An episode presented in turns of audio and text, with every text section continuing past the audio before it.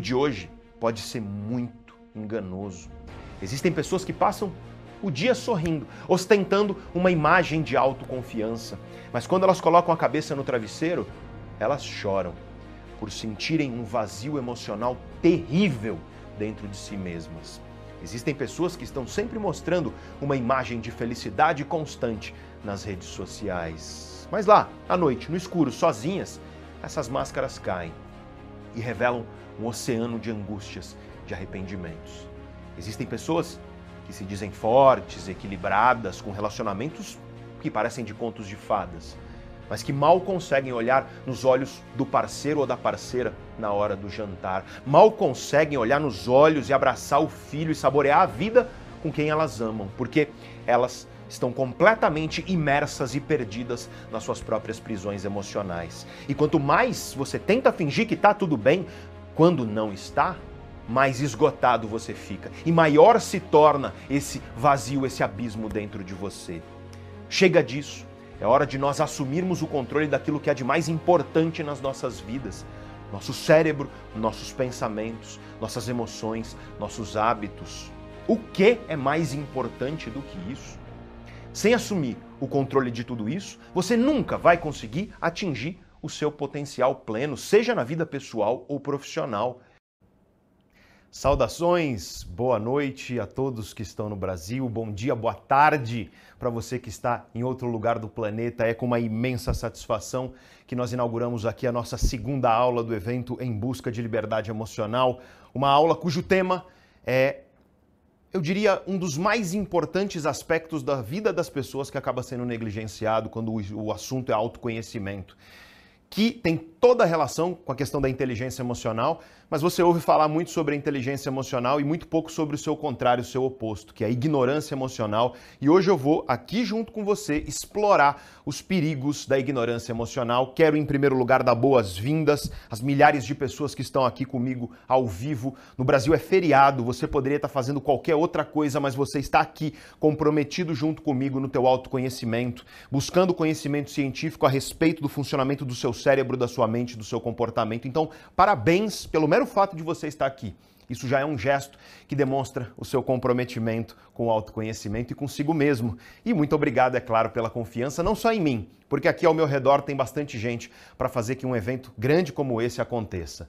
Tenho aqui o grande Tonico, nosso diretor, com toda a sua equipe audiovisual. Tenho o nosso grande Vinhas, sempre com as frases implacáveis durante os momentos cruciais. Temos o cara mais atlético da Neurovox, que é o Lucas aqui, e a Ju também ao lado dele. E dezenas de pessoas lá embaixo que estão trabalhando para que esse evento seja possível.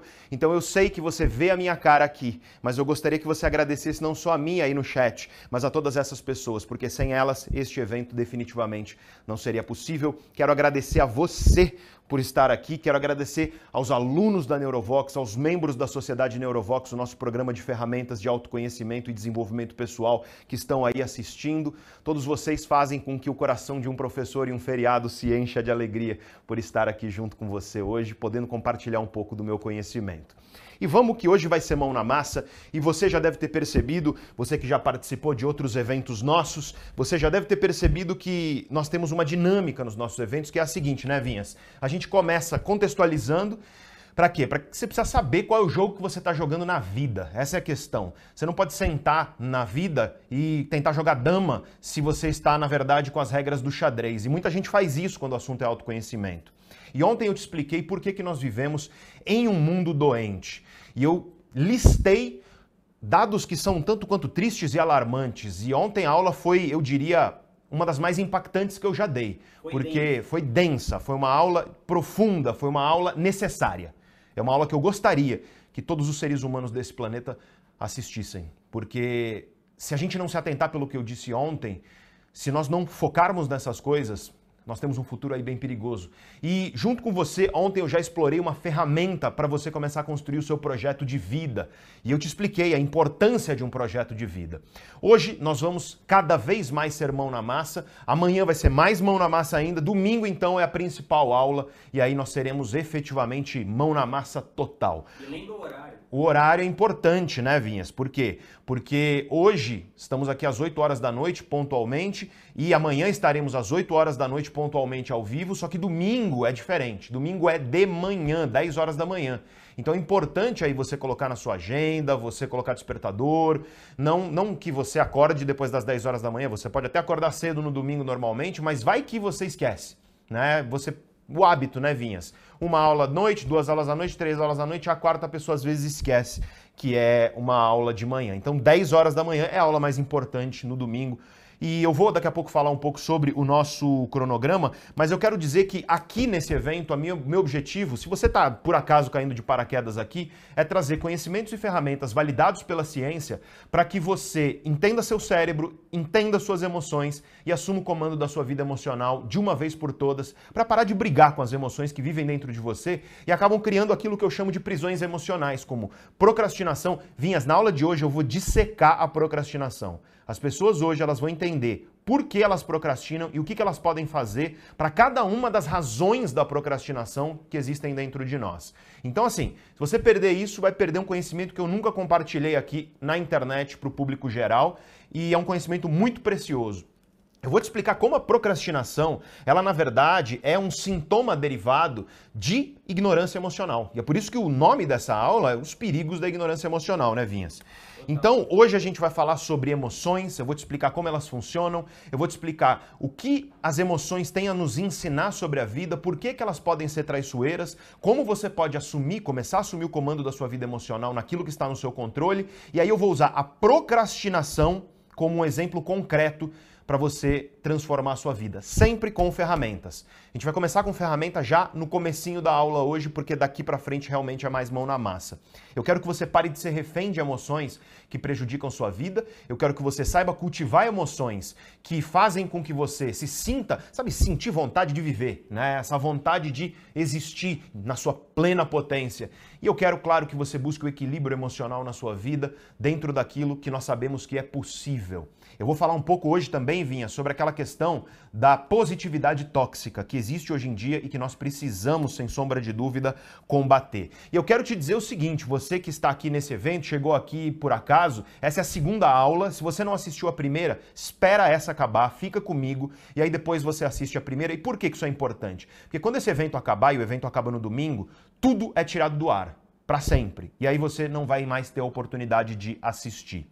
Ontem nós tivemos uma ferramenta. Essa ferramenta foi enviada aonde, Vinhas? Onde é que a ferramenta é enviada? No grupo do WhatsApp. No grupo do WhatsApp do nosso evento. Então, para você entrar no grupo do WhatsApp do evento, você encontra o link aí embaixo no chat se você está no celular. Você encontra um QR Code aqui, que ontem não estava funcionando, mas hoje acho que vai funcionar. Ou no topo do chat aqui se você está no computador. Então, ó, celular está aqui embaixo, primeiro comentário fixado lá no topo. Está escrito entre no grupo do WhatsApp. Clica aí. Se você está no computador, é aqui no canto. Né? O chat está para cá. E se você está na TV, aponta o celular aqui para esse QR Code e aí você vai lá para o grupo de WhatsApp, porque no grupo de WhatsApp eu vou enviar inclusive os mapas ilustrados, são resumos belíssimos feitos pela nossa querida artista que vai aparecer aí agora para você. Tonico, mostra a Gabi. A Gabi é uma grande parceira nossa e o que ela faz é, com uma habilidade sem igual, ela resume tudo isso em lindos mapas ilustrados que serão enviados para quem está no grupo de WhatsApp, somente quem está no grupo de WhatsApp. E, portanto, se você não está, trate de entrar no grupo de WhatsApp, que isso é muito importante. E aí, lembrando, semana que vem a gente vai enviar no grupo de WhatsApp, por isso é muito importante você ficar lá. Mas, por exemplo, já foi a ferramenta de ontem, Ju, no grupo de WhatsApp? Já foi, ó. Então, a ferramenta de ontem já foi. Então, se você entrou no grupo de, não entrou no grupo de WhatsApp ontem, você já perdeu essa ferramenta, porque no grupo de WhatsApp, né, Vinha, você entra, não tem o histórico do que veio antes. Por isso que é importante você entrar e você ficar lá, tá? Então, ontem a toda a minha ferramenta, ela foi baseada em uma pergunta, duas perguntas, né, fundamentais, que é quem sou eu e quem eu quero me tornar. E eu te ajudei a complementar e a responder isso, eu vou continuar te ajudando hoje a responder essas duas perguntas. Quem sou eu, quem é você e quem você quer se tornar, mas o mais do que isso que eu quero é criar uma ponte entre os dois. Eu quero te ajudar a ter ferramentas para você sair de quem você é hoje e se tornar uma nova versão de si mesmo. Quantas pessoas a gente tem ao vivo aí, Vinhas? Estamos quase batendo as 20 mil. Quase 20 mil pessoas ao vivo. Quero agradecer a cada um de vocês pela dedicação, pelo carinho, pela presença. Mas quantos likes a gente tem, Vinhas? 9,5. O pessoal Ô, tá economizando o dedo. As pessoas estão economizando o dedo aí no like, é isso aí. Então, você que está aí assistindo, eu sei que você valoriza aqui o autoconhecimento, então eu quero pedir, se você puder, se você quiser, um pequeno gesto, que é curtir, joinha aí no nosso, na nossa live, porque isso pode parecer banal, mas para a gente é muito especial. Ajuda, faz com que esse conhecimento chegue a mais pessoas. Compartilhar conhecimento é o meu trabalho, é o meu propósito de vida, e o mero ato de você tocar no joinha faz com que esse propósito ele seja cada vez mais possível e não só possível, mas para cada vez mais pessoas. Então, joinha aí de todos vocês, porque se a gente tem 20 mil pessoas ao vivo, tem que ter 20 mil likes, né, Lucas? No mínimo, né? Temos que. Temos que... Já lotamos a Vila Belmiro. Quanto cabe na Vila Belmiro? 17 mil. 17 mil. Eu sou de Santos e não sei disso. Isso é meio vergonhoso, né? Olha só. o Lucas viu no Google. Gente, eu tô muito feliz de estar aqui com vocês e eu quero aí, em primeiro lugar, chuva de cérebro, né, para quem já é da casa. Manda uma chuva de cérebro aí no chat, você que tá empolgado para aprender junto comigo hoje. E sobre aquilo que nós falamos ontem, eu quero reforçar aqui uma coisa. Eu disse ontem para você tirar um print e ver quantas pessoas estavam ontem. Qual foi o nosso pico ontem, Vinhas, de pessoas ao vivo? mil. 38 mil pessoas ontem a gente teve ao vivo. Eu prometo a você que não vai ter 38 mil hoje. Por quê? Porque comprometimento e consistência são as virtudes mais raras que existem nos seres humanos nos dias de hoje. Claro que eu sei que tem as pessoas que vinhas, poxa, teve um inesperado, uma, uma emergência, teve alguma coisa ali que não pôde, e aí eu compreendo. Mas é que não é a maioria, gente. A maioria é efetivamente porque não tem comprometimento. Eu A sei disso. A si mesmo. Exatamente. A maioria das pessoas, infelizmente, não prioriza a si mesmo e não prioriza a coisa mais importante que existe, que é tornar-se um ser humano melhor. As pessoas, elas maratonam, vinhas. Série da Netflix. Nossa, saiu Sandman, aí maratona. Mas na hora de parar, refletir, estudar, aprender, infelizmente, a gente não vê o mesmo comprometimento. Mas você que está aqui não é assim. Né? Eu estou falando disso para as pessoas, das pessoas que não estão aqui. Você já merece ser parabenizado e você tem comprometimento. Eu quero reforçar aqui junto com você um voto de comprometimento. Eu quero que você diga aí para mim no chat. Se você for a pessoa que vai estar comigo aqui hoje, amanhã e no domingo na última aula, escreve aí eu me comprometo. Eu me comprometo junto com uma chuva de cérebro para eu ver aqui, que é para encher o meu coração de professor de alegria e de orgulho desses alunos que eu tenho aí espalhados pelo mundo inteiro. Olha só, Aí, assim que eu gosto, assim que eu gosto. Todo mundo aqui se comprometendo junto comigo e eu me comprometo com você de estar aqui com você, oferecendo o que há de mais rico no conhecimento científico. Bom, vamos olhar para a nossa escada de consciência, Vinhas, porque a escada de consciência ela vai nos dizer onde estávamos, onde estamos e para onde vamos. Ontem nós tivemos a nossa primeira aula onde eu falei como você pode ter a vida que você deseja em um mundo doente. Eu expliquei e trouxe dados sobre esse mundo que infelizmente hoje é um mundo doente. Hoje nós temos a nossa segunda aula onde eu falarei sobre os perigos da ignorância emocional, ferramentas para você desenvolver sua inteligência emocional e não só isso, eu vou usar procrastinação, Vinhas, como eu disse, como um exemplo concreto de ferramentas de combate à ignorância emocional, porque a procrastinação tem tudo a ver com padrões emocionais prejudiciais na sua vida. Amanhã nós temos uma aula muito especial e muito mão na massa, onde eu vou trazer ferramentas para você assumir o controle da sua vida. Eu vou literalmente te ajudar a desenhar uma estratégia de mudança na sua vida. Considerando os, os, os problemas que a gente tem e que a gente está vendo hoje nos perigos da ignorância emocional, eu vou amanhã te ensinar uma ferramenta para você desenhar um processo de transformação na sua vida. Então é uma aula muito, muito, muito prática. E aí eu vou te deixar uns dias aí para você para dar uma refrescada na cabeça, né, Vinhas? Uns dias para dar uma, uma tranquilizada, né? Porque é muito conhecimento. Aqui a gente costuma brincar, um corredor polonês de conhecimento, porradeira de conhecimento, é metralhadora de conhecimento, é isso aí que a gente tem aqui. Então você vai descansar aí na sexta e no sábado. E no domingo entra no ar a nossa última e mais importante aula, que eu estou chamando não é à toa de o grande segredo, como derrotar o maior inimigo da sua vida. Eu vou te mostrar aquele que para mim é sem sombra de dúvida o maior inimigo da transformação na vida das pessoas, aprisiona as pessoas em emoções muito prejudiciais e eu vou te mostrar como você pode se livrar desse grande inimigo com eficiência e de maneira duradoura, porque isso é importante. Uma coisa é você fez a mudança, durou três dias, né, Vinhas? Outra coisa é você ter uma mudança que é efetivamente duradoura, você se tornar uma outra pessoa, uma pessoa melhor do que a pessoa que você é hoje. E aí, claro, nós temos o último passo da nossa escada de consciência, que é o resto da sua vida. É você pegar tudo isso que você aprendeu aqui e sair aplicando isso para você seguir como uma pessoa transformada. Esse é o nosso percurso. E hoje falaremos sobre inteligência emocional. E a questão, Vinhas, aqui é assim, as pessoas, como você bem disse, as pessoas elas não priorizam elas mesmas. E eu gosto muito de uma frase do Oscar Wilde, eu vou pedir para o diretor colocar aí na tela, é, Oscar Wilde é um escritor poético demais, né? E essa frase, para mim, ela representa, infelizmente, o que acontece nesse mundo de velocidade dos dias de hoje, porque viver é coisa rara, diz ele. A maioria das pessoas apenas existe. A maioria das pessoas segue num modo automático muito prejudicial na vida, que faz com que você deixe de prestar atenção naquilo que merece a sua atenção e com que você, infelizmente, deixe de focar a sua energia naquilo que efetivamente merece a sua energia. Para para pensar, Vinhas, quantas pessoas desperdiçam tempo, energia, foco, se preocupando com coisas que no fim do dia serão completamente banais, não vai fazer diferença nenhuma para a vida da pessoa. É que nem o Newton Bonder falava, né? Quantos de nossos esforços são, na verdade, oferendas ao nada? Olha só essa frase, essa eu não conhecia, hein, Vinhas? Quantos dos nossos esforços são, na verdade, oferendas ao nada? Newton Gostei. Bonder, a alma imoral. Milton Bonder, a alma imoral. O Vinhas é um, é um pacote infindável de sabedoria. O Vinhas é um cara muito querido. Mandem um beijo pro Vinhas aí no chat, gente. Pô, o Vinhas não recebeu nenhum carinho aí no chat, né? Ele tá chateado, gente. Manda aí um, um, um beijo pro Vinhas aí. Já pediram pra mostrar o Vinhas já. O Vinhas só vai aparecer se a gente bater recorde na aula de domingo. Aí, eu, aí eu- a gente. A gente Eu apareço. Aí ele talvez apareça, mas o Vinhas é um cara que ele gosta de ficar mais, sabe? Só o cérebro, só o cérebro dele está à vista.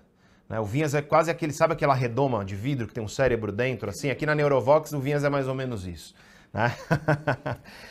Vamos começar a nossa aula, porque aqui não tem enrolação, o negócio aqui é ir direto ao ponto, né, Vinhas? Não, não podemos, não podemos aqui perder tempo.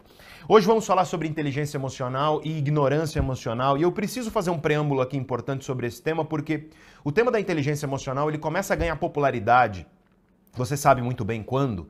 É no ano de 1995, quando é publicado um livro que hoje é um clássico seminal chamado Inteligência Emocional, escrito por um grande escritor que é o Daniel Goleman. E muita gente acha, Vinhas, que o Daniel Goleman ele é o responsável pelo conceito de inteligência emocional. E não é. Os dois responsáveis pelo conceito científico de inteligência emocional, os primeiros artigos científicos sobre inteligência emocional são dos anos 80, são de 10 anos antes. E é de um cara chamado Peter Salovey e de um outro cara chamado John Mayer. Não o guitarrista, né? Porque o guitarrista John Mayer eu acho que não estava nem vivo nessa época. Quantos anos o John Mayer tem? Uns 40, e- 40 anos? Deve ter na cidade. É, então, não sei. Se, se, se ele estava vivo, ele era um- um- um- uma criança ainda. Então, ele definitivamente não foi um dos autores da ciência a falar sobre a inteligência emocional. Mas é um cientista que tem o nome John Mayer e um outro chamado Peter Salovey. Eles são os grandes responsáveis por trazer esse conceito científico. E aí, o Daniel Goleman, ele, de maneira muito, muito sábia, ele escreve um livro onde ele populariza isso. Ou seja, ele traduz isso para uma linguagem mais acessível às pessoas, porque a linguagem científica, ela, até pela própria natureza da ciência, ela é uma linguagem um pouco mais complexa e um pouco mais rebuscada. E o que acontece, Vinhas, é como tudo aquilo que ganha popularidade, você, em primeiro lugar, tem um tema que é interessante. Então, inteligência emocional é um tema interessante. O grande filósofo André Comte Sponville, ele fala isso, ele fala falar sobre emoções é uma coisa muito interessante. Né? Se você sentar eh, numa mesa de bar e começar a discutir algoritmos, é bem possível que você seja taxado como o cara mais chato da mesa. Mas se você sentar e começar a falar das emoções, para para pensar no seguinte: o que, que lota um estádio? O que, que lota um estádio? Quando- qual, qual é o maior estádio que a gente tem aqui em São Paulo, Lucas? De- Deve ser o Morumbi. O, o Allianz é maior? Quantas pessoas? Qual é o, o- o limite do Allianz Parque? 70 mil. Então eu fui no. Então, é, é- é- acho que é exatamente isso, porque eu fui no show do David Gilmour em São Paulo, que foi lá, né? Que é muito bom, inclusive, o espaço lá para shows. E você tinha basicamente o campo inteiro cheio de pessoas e grande parte das arquibancadas. Claro que atrás do cara não. Então eram 60 mil pessoas ao vivo. Tá? O que que lota um estádio? É racionalidade? É lógica? Não. O que lota estádio é emoção. Ah, e o futebol? Ora, quer coisa mais emoção do que o futebol? Nós temos aqui na Neurovox o Dalton. O Dalton é um dos grandes nomes aqui da Neurovox, é um cara que eu admiro muito, é um cara muito querido e muito importante aqui para nós. E o Dalton é um corintiano, mas assim, é num nível de. Sabe, quando o Corinthians está jogando, ele, ele, ele liga pra gente gritando, vai Corinthians e tal, né? É paixão, é emoção, é uma coisa que é difícil até de explicar para quem realmente é torcedor. E a música é a mesma coisa, para pra pensar, eu tô lá assistindo o David Gilmour cantar High Hopes do Pink Floyd e as pessoas chorando ao redor por conta da emoção naquele momento e cantando em uníssono com ele. Emoção. Emoção é aquilo que move o ser humano. E aliás, Vinhas, está na própria palavra. Quando você vai para a raiz etimológica da palavra emoção, mover está dentro dessa raiz, né? Então tem a ver com a questão de ação. E eu vou te mostrar isso hoje na questão da procrastinação, como que essa questão do movimento, da emoção tem tudo a ver para vocês conseguir, digamos assim, não só apenas explicar, mas superar a procrastinação na sua vida. A grande questão então é que inteligência emocional é falar sobre algo que é profundamente interessante para as pessoas, algo que é bastante popular nos dias de hoje, e por ser bastante interessante e bastante popular, é claro que você vê pessoas que não entendem muito sobre isso falando a esse respeito. E eu não vejo problema nenhum das pessoas se interessarem por um tema, pelo contrário. Só que quando a gente fala de inteligência emocional, a gente está falando de um conceito muito sério. Nós estamos falando de um conceito que tem milhares de artigos científicos publicados a respeito disso. E, portanto, eu gosto, e você sabe, se você está aqui pela primeira vez, a minha abordagem é uma abordagem científica, a minha formação é uma formação na área das neurociências, meu doutorado é na área das neurociências. E o que eu quero trazer para você, portanto, é o conhecimento científico que nós temos a respeito disso. Né? É óbvio que, por conta de ser um tema muito popular, acaba sendo banalizado, vamos dizer assim, né, Vinhas? E o que eu quero é um pouco desmistificar a banalização aqui, trazer a seriedade e já dizer para vocês que muitas das coisas que eu vou falar aqui vão ao contrário do senso comum de que muita gente fala por aí sobre inteligência emocional, tá Essa bom? é a diferença da Neurovox. Essa é a nossa diferença aqui na Neurovox, exatamente. Se você já é da casa, se você já conhece o canal, você sabe que o nosso objetivo aqui é disseminação de conhecimento científico, sempre com embasamento. Bom, tendo em vista isso, eu quero desmistificar uma primeira coisa que você que já é, já, já me conhece, já me viu dando aulas, você sabe disso. Muita gente acha que inteligência emocional é você controlar suas emoções, tal como você controla qualquer outra coisa. E eu quero deixar claro que não é. Tá? Inteligência emocional não significa você controlar as suas emoções, tal como você controla agora, dá apertar no botãozinho de like aí da nossa live. Quantas pessoas a gente tem ao vivo, Vinhas? 25 mil. 25 mil pessoas ao vivo. Quantos likes? 18 mil likes. 18 mil likes. Então, ó, tá faltando aí algumas pessoas que não tocaram no botão do joinha aí. Então você pode escolher agora. Está dentro da sua capacidade de escolha voluntária você apertar o like agora na nossa live. Então, se você puder se você quiser, é um gesto que nos ajuda muito aqui a fazer com que esse conhecimento chegue a mais pessoas. Aí eu te pergunto, será que você consegue controlar suas emoções tal como você consegue controlar apertar o botão de like nessa live? E eu te digo, não. Não existe essa possibilidade. E quando eu digo não existe, é assim, não existe, do ponto de vista do funcionamento do cérebro humano, mecanismos, circuitos que permitam que você controle suas emoções, tal como você controla apertar o botão de like aqui nessa live como agradecimento para nós. E digo isso por quê? Para desmistificar uma primeira coisa sobre inteligência emocional, porque eu não vou te dizer como você controla suas emoções. Eu vou te mostrar como você assume o comando da sua vida emocional. É diferente de dizer que você controla diretamente as suas emoções, porque você vai controlar outras coisas. As únicas duas coisas que estão no nosso controle consciente, do ponto de vista mais radicalmente científico que existe mesmo, é o teu foco. Teu foco você controla, tá? Ainda que parcialmente você possa perder o seu foco, você consegue assumir o controle dele parcialmente. Tá? Você consegue focar agora em mim ou você consegue escolher sair daqui e focar em outra coisa. E a segunda coisa que você controla é o seu comportamento, aquilo que você faz. Claro que as suas ações também têm ações bastante automáticas. A pessoa que rói unha, por exemplo, ela não escolhe conscientemente toda vez fazer isso, ela faz, ponto. Muitos dos hábitos automáticos são coisas que você faz sem pensar muito. Mas você consegue controlar sim as suas ações, ainda que esse controle seja parcial. Essas são as duas únicas coisas que você controla. Ou seja, você nunca vai controlar, ah, eu vou me desapaixonar, ah, eu vou me apaixonar, porque não existe essa possibilidade do ponto de vista do funcionamento do cérebro. E aí, claro, quando nós falamos sobre emoção, você já deve ter percebido uma coisa, e acho que essa coisa, ela tá embrenhada no nosso dia a dia. É uma coisa que você não precisa parar, refletir, estudar demais para concluir. É uma coisa que basta você viver e observar que você vai perceber. E eu quero te dar um exemplo concreto para te mostrar como isso acontece. Eu quero te mostrar o quê? Que as emoções dentro de você têm pesos diferentes, tá? Existem emoções que têm um maior peso sobre a sua vida. Vinha, você gosta de pizza? Opa, Qual é o seu sabor favorito de pizza?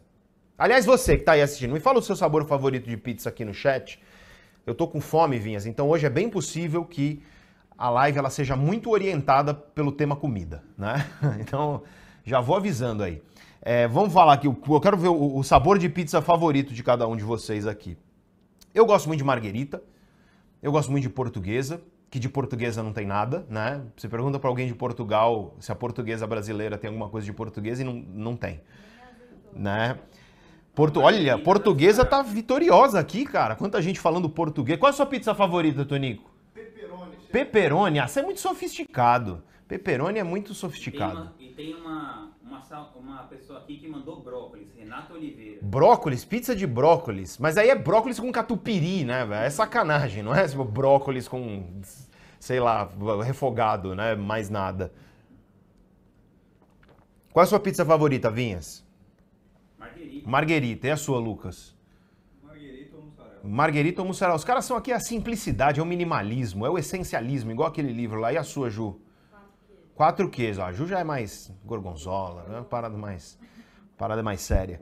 Então imagina que sexta-feira agora você resolve comer uma pizza. E aí você combina com a sua família, fala, cara, eu, olha, essa semana foi incrível, eu assisti três aulas maravilhosas no evento em busca de liberdade emocional, domingo tem a última aula, então sexta a gente vai comemorar essa semana excepcional indo a uma pizzaria. E aí você reúne a sua família, e aí você, se você tá com fome igual eu, é muito interessante como emoções funcionam, porque as emoções, elas são eliciadas, elas são, digamos assim, desengatadas, elas são iniciadas por, por um estímulo. Pensa Né? quantas pessoas ficaram com fome só dessa conversa. Exato. Quando você aí já não ficou com vontade de comer pizza, você que tá com fome igual a mim, porque o interessante de emoção é que o estímulo que faz uma emoção surgir em você não precisa ser olhar para uma pizza. O ser humano ele tem uma capacidade que é muito associada ao desenvolvimento. Hoje eu vou mostrar muito o modelinho do cérebro aqui para você, tá? Aqui, então, você tem que imaginar que isso aqui, o cérebro está olhando de frente para você, né? Os olhos eles estariam aqui, tá? Então, a parte da frente do cérebro que nós chamamos de córtex pré-frontal, essa parte mais frontal que fica aqui imediatamente atrás da nossa testa, ela é muito desenvolvida nos seres humanos e nos seres humanos, quando você pega o córtex pré-frontal em relação ao todo, você tem o maior volume de córtex pré-frontal da natureza. Córtex pré-frontal em relação ao todo. E o córtex pré-frontal humano está diretamente ligado à nossa capacidade de imaginar. Você consegue só imaginar uma pizza e isso já produz dentro de você uma emoção gostosa. Então você tá lá, sexta-feira, depois de uma semana incrível. Combina com a sua família de ir a uma boa pizzaria. Qual é a sua pizzaria favorita aqui em São Paulo, Lucas? O Lucas é de São Paulo, então ele deve ter alguma. A minha. Veridiano. Veridiano. Veridiana é minha também, eu gosto muito da Veridiana. Lá tem uma pizza que é uns tomatinhos secos com catupiry e carne seca, que é uma delícia. Desculpa, gente, tô com fome, vou ficar falando de comida. Então, é, você resolve na Veridiana aqui em São Paulo, né? A Veridiana tem um piano ao vivo, né? Tem uma coisa super gostosa lá de, de, de ouvir. E aí você vai com a sua família lá, pensando na pizza. E só de pensar na pizza vem emoção positiva dentro de você, gostosa. E aí você vai indo pra pizzaria, você estaciona seu carro, você entra na pizzaria. E aí quando você entra na pizzaria, eis que você entra em contato pela primeira vez com o estímulo, que é o cheiro, né? O cheiro do forno a lenha, da massa assando. E não só isso, você olha pro, pro seu redor assim, tá todo mundo comendo, feliz lá, as pessoas com as suas famílias, os casais. E aí você. É muito interessante porque a gente vai falar sobre ambiente bastante. Hoje a gente fala um pouco, nas outras aulas a gente vai falar mais, mas o cérebro humano é muito suscetível ao que acontece no ambiente. O nosso cérebro é uma espécie de antena social, tá? E não tem nada de místico nisso. O nosso cérebro ele tem a capacidade só de olhar para um ambiente cheio de pessoas, de meio que interpretar o que está acontecendo emocionalmente ali e replicar isso dentro de nós. E aí o que acontece é que quando você entra num ambiente que está todo mundo comendo, sorrindo e tudo mais, isso te deixa naquele espírito e aí você sente o cheiro da pizza, e aí você sente o cheiro da massa assando e vê os pizzaiolos lá mexendo, e aquilo lá já é interessante. E aí você chama o garçom, ele te coloca numa mesa bacana, você se senta, pega o cardápio, começa a ler o cardápio, que já é uma experiência gostosa, faz uma negociação lá com a sua família, fala, ó, qual que você quer? Ah, eu quero X, eu quero Y, então pede metade tal, que eu como a outra metade, metade tal, e aí você pede lá a pizza, pede um vinho, quando você bebe o álcool, o álcool ele tem uma capacidade muito rápida de inibir o seu córtex pré-frontal e uma das coisas que isso faz é que a fome fica um pouco mais eloquente dentro de você, um monte de emoção gostosa dentro de você. Você tá lá na pizzaria esperando essa pizza desde hoje. Você tá lá ansioso, pede pro garçom, eu não sei se isso acontece com você, mas quando eu vou à pizzaria, eu tô com muita fome e eu peço a pizza pro garçom, no instante seguinte, quando o garçom vira e vai embora, todo garçom que vem na minha direção depois, eu acho que ele está vindo com a minha pizza. Eu desenvolvo aquilo que a psiquiatria chama de paranoia, né? Então, vem um garçom, aí eu fico, sabe? É o meu, não, não é. Aí vem outro, vem, não é. Eu venho, não é, não é. Aí finalmente vem um garçom e aí ele para do seu lado. Ele sorri e olha para você. Você sorri e olha para ele, só que você tá tão feliz que você sorri com o espírito. E aí você sorri com os olhos, e você sorri com a alma. E aí ele tira a tampa da bandeja e a fumaça da pizza se ergue no ar. É quase como se um facho de luz angelical jorrasse para o céu. É quase como se você ouvisse um ah! E aí ele pega a espátula, levanta e o queijo escorre pelo lado no pedaço de pizza. E aí ele coloca no seu prato. E aí ele vai servir a sua família, só que você tá com tanta fome, mal criado, nem espera a sua família ser servida, já pega o garfo e a faca. Você tá esperando essa pizza, é muita emoção positiva dentro de você, construída desde que você tá ouvindo eu falar disso. Aí você vai, olha pra pizza, saliva, seu estômago ronca, você vai cortar o pedaço da pizza para comer e é nesse momento que você olha e tem um pelo pubiano na sua pizza. E você só tem duas certezas nesse momento. Número um, é pubiano. Número dois, não é seu. O que que acontece, hein? Nesse momento. Eu sei que tem uns caras que estão assistindo aí que vão fazer assim, ó, e vai comer, né? Tem os caras que faz isso. Mas para a maioria de nós, para a maioria de nós, e aí eu digo, hein, não é só na pizza, é na vida, Vinhas. É um pentelho para estragar tudo. É um solo, não precisa nem de dois, viu, Antônio? E aí, aí você fala, pô, mas que cacete você tá falando isso numa aula sobre emoções? Se você não entendeu o que eu tô falando aqui, deixa eu te deixar claro que é um princípio que na ciência nós chamamos de viés de negatividade. É a ideia de que emoções negativas, elas são mais salientes, elas chamam mais atenção. Coisas que produzem emoção negativa são mais salientes, elas chamam mais atenção. Um pelo pubiano chama mais atenção na pizza do que o queijo. Foi por isso que você viu o pelo pubiano. Não só isso. Emoções negativas, elas tendem a ter maior peso dentro de nós. Elas tendem a ser muito mais intensas dentro de nós. De modo que uma pequena coisa negativa arruína uma experiência positiva geral. Esse é um princípio de funcionamento do cérebro de maneira geral. É por isso, Tonico, é por isso que, sabe, para pra pensar na duração, na duração de um orgasmo e de uma enxaqueca. Eu não sei o seu orgasmo, tá? Mas comigo Deus foi muito injusto nesse aspecto, né? porque é muito desproporcional, entendeu? Para pra pensar na duração de do prazer que você tem com seu prato predileto e na duração da diarreia que esse mesmo prato predileto pode te causar. Existe uma disparidade na natureza, de modo que as coisas negativas, elas parecem ter muito mais peso e espaço dentro da nossa realidade psicológica. E isso não é nada trivial, isso é documentado cientificamente e o termo que nós designamos isso é viés de negatividade. É um termo técnico, efetivamente. E aí você pode perguntar aí por quê? Por que que é assim? Porque se você já sentiu isso na pele, você sabe bem. Por que que é assim? E eu te explico. Eu te explico uma alegoria, Vinhas, que quem me fez essa alegoria não fui eu, não fui eu que criei. Foi o Satyanata, que é um monge. E os monges, eles têm uma capacidade que eu acho belíssimas de, de explicar as coisas contando histórias que resumem páginas e páginas que seriam necessárias se eu fosse explicar como professor. E aí, eu estava falando sobre isso uma vez numa entrevista numa rádio, e o Satyanata estava comigo, junto comigo, e aí eu expliquei isso, e aí ele resumiu, ele falou assim, Pedro, é o seguinte, nosso ancestral, imagina o nosso ancestral, você tem aí bisavós, tataravós, imagina milhares de anos atrás. Imagina quando a humanidade vivia lá na savana africana e existiam coisa de 6 mil seres humanos no mundo.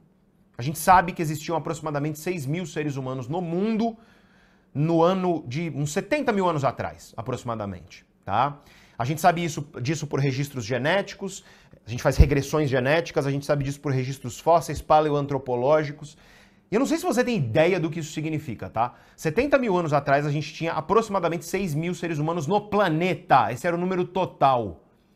Quantas pessoas tem ao vivo, Vinhas? 27 mil. 27 mil pessoas aqui. Você tem noção disso? Que tem muito mais gente aqui nessa live do que tinha de ser humano no planeta inteiro 70 mil anos atrás?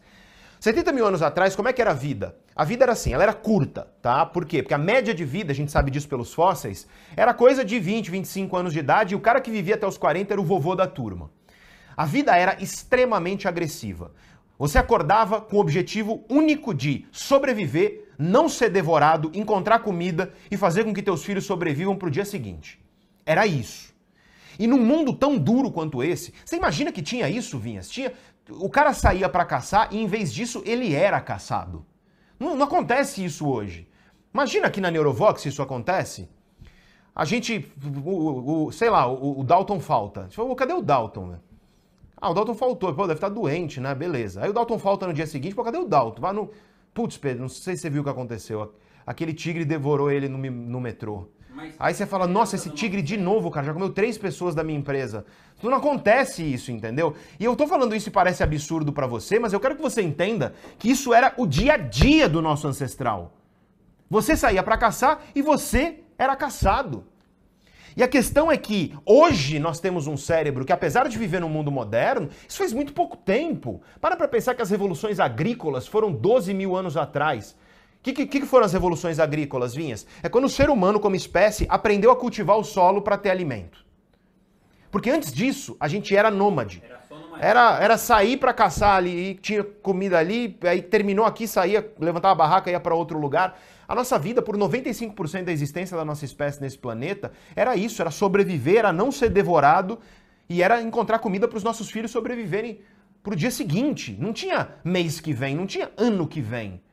Era sobrevivência ali. E aí o que, que o Satyanata falou? E ele ilustrou muito bem por que, que o viés de negatividade acontece. É porque o nosso ancestral de 70 mil anos atrás, de 150 mil anos atrás, que ficava apreciando a beleza das flores com emoções positivas, que ficava olhando para a beleza do céu com emoções positivas, esse cara não viu o tigre que estava ali, ó, na moita, debaixo da árvore, vindo morder a perna dele. Agora, e, e, obviamente ele não sobreviveu. Agora, o cara cujo cérebro, Tonico, ele tinha uma programação biológica para, no mínimo, negativo. Opa, prestar atenção, para o negativo ser mais saliente, esse cara sobreviveu e nós herdamos nossos genes dele.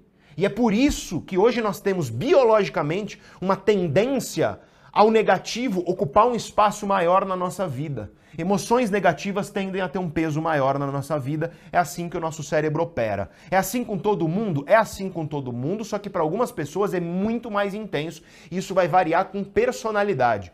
Especialmente, especialmente, um traço de personalidade chamado neuroticismo, que ele governa a sua sensibilidade às ameaças. Tem pessoas que são altamente neuróticas e essas pessoas, elas têm uma tendência muito forte a olhar para o negativo o tempo inteiro e ver ameaça em tudo. E tem pessoas que têm um neuroticismo muito baixo que elas têm uma facilidade maior em manter uma estabilidade e não enxergar tanto as ameaças. Mas para todos nós, em maior ou menor grau, as emoções negativas elas tendem a ter maior peso. E é por isso que as redes sociais mexem tanto com a gente. Para para pensar. Porque nas redes sociais, você entra, um adolescente, está com seu cérebro em formação. O processo de formação das estruturas que vão gerar a tua capacidade de produzir emoções e a maturidade emocional é a infância e adolescência que isso se desenvolve dentro de nós. E aí ele posta alguma coisa na internet, ele é humilhado por centenas de pessoas. Isso destrói um ser humano. Nossa psique, nosso cérebro não está preparado para lidar com um negócio desse. O mundo de hoje, é, a gente vive com um cérebro primitivo em um mundo moderno. E muito do que a gente vai falar na aula de hoje é isso. A gente vive com um cérebro primitivo no mundo moderno. E o nosso cérebro não está adaptado a viver no mundo de hoje, tal como as coisas têm acontecido aqui. Essa é a nossa grande questão. Eu vi uma pergunta importante aqui no chat que foi o quanto o ambiente influencia a personalidade. Muito pouco, tá? Personalidade, eu vou falar aqui bem técnico, vou falar bem técnico e depois eu explico. Personalidade, ela a variabilidade estatística individual da personalidade, ela é 50% pelo menos explicada pela genética. Então eu falei de um jeito bem complicado. Agora deixa eu falar do jeito simples. A minha personalidade é diferente da do Vinhas. A do Vinhas é diferente do Lucas, a do Lucas é diferente do Tonico. Isso é variabilidade individual. Ou seja, a personalidade varia entre os indivíduos. Pelo menos 50% dessa variabilidade é explicada por genética. E quando digo pelo menos, é que é o que a gente sabe hoje com solidez, mas provavelmente é mais. Isso significa que não dá para mudar a personalidade? Não, dá para mudar, só que é a coisa mais difícil de mudar que existe, tá? Mas tendo isso dito, é importante você entender em primeiro lugar isso. É importante você entender que as emoções negativas, elas tendem a ocupar na nossa mente um espaço muito maior elas têm mais metro quadrado, para dizer assim, de um jeito mais, mais grosseiro, no nosso, na nossa mente do que as emoções positivas. E o que isso tem a ver com aquilo que a gente chama de ignorância emocional? Tem muita gente que deixa que esse viés de negatividade influencie de maneira distorcida a vida. Então o que acontece? Você tem motivos para ser grato. Ontem eu fiz um exercício com vocês aí. Ontem, quando eu falei para você escrever o parágrafo Quem sou eu, muita gente falou: ah, eu sou um fracasso, ah, eu não tenho o que escrever de bom. E eu te mostrei ontem que você estava errado, que existem coisas boas sim dentro de você. O problema é que certas pessoas, isso acontece muito com quadros de depressão, isso acontece muito com quadros de algumas doenças psiquiátricas. A pessoa ela tem um viés de negatividade extremamente exacerbado que ela quase não consegue enxergar as coisas positivas. Mas isso acontece, portanto, num nível muito intenso ou num nível mais cotidiano em todos nós. E é seu papel como ser humano consciente, saber disso em primeiro lugar, para que você não seja ignorante a respeito desse aspecto da sua vida emocional e, sobretudo, implementar ferramentas que reduzam esse viés de negatividade e o impacto dele na sua vida. E eu quero aqui já trazer uma ferramenta, uma ferramenta que eu sempre trabalho junto aos meus alunos, eu sempre trabalho nos cursos, que é uma ferramenta para você carregar para a sua vida. É uma ferramenta que ontem eu comecei uma versão, digamos assim, mais simples dela, e hoje eu quero ir para uma versão mais ampla dela. E nós chamamos essa ferramenta de ferramenta das três bênçãos. E é uma ferramenta da maior arma que você tem contra o viés de negatividade, que é a gratidão. Por quê? Porque hoje nós sabemos, e eu estou falando de algumas das pesquisas científicas mais sólidas que nós temos quando o assunto é emoção, nós sabemos que uma das armas mais eficientes que nós temos contra emoções prejudiciais e negativas é justamente exercitar a gratidão. Só que gratidão, ela pode ocorrer de duas formas. Nós precisamos lembrar que a gratidão ela tem um aspecto ativo e um aspecto passivo. E Sempre que alguém olha para mim e fala, Pedro, mas eu não tenho pelo que ser grato na minha vida. Cara, eu te garanto.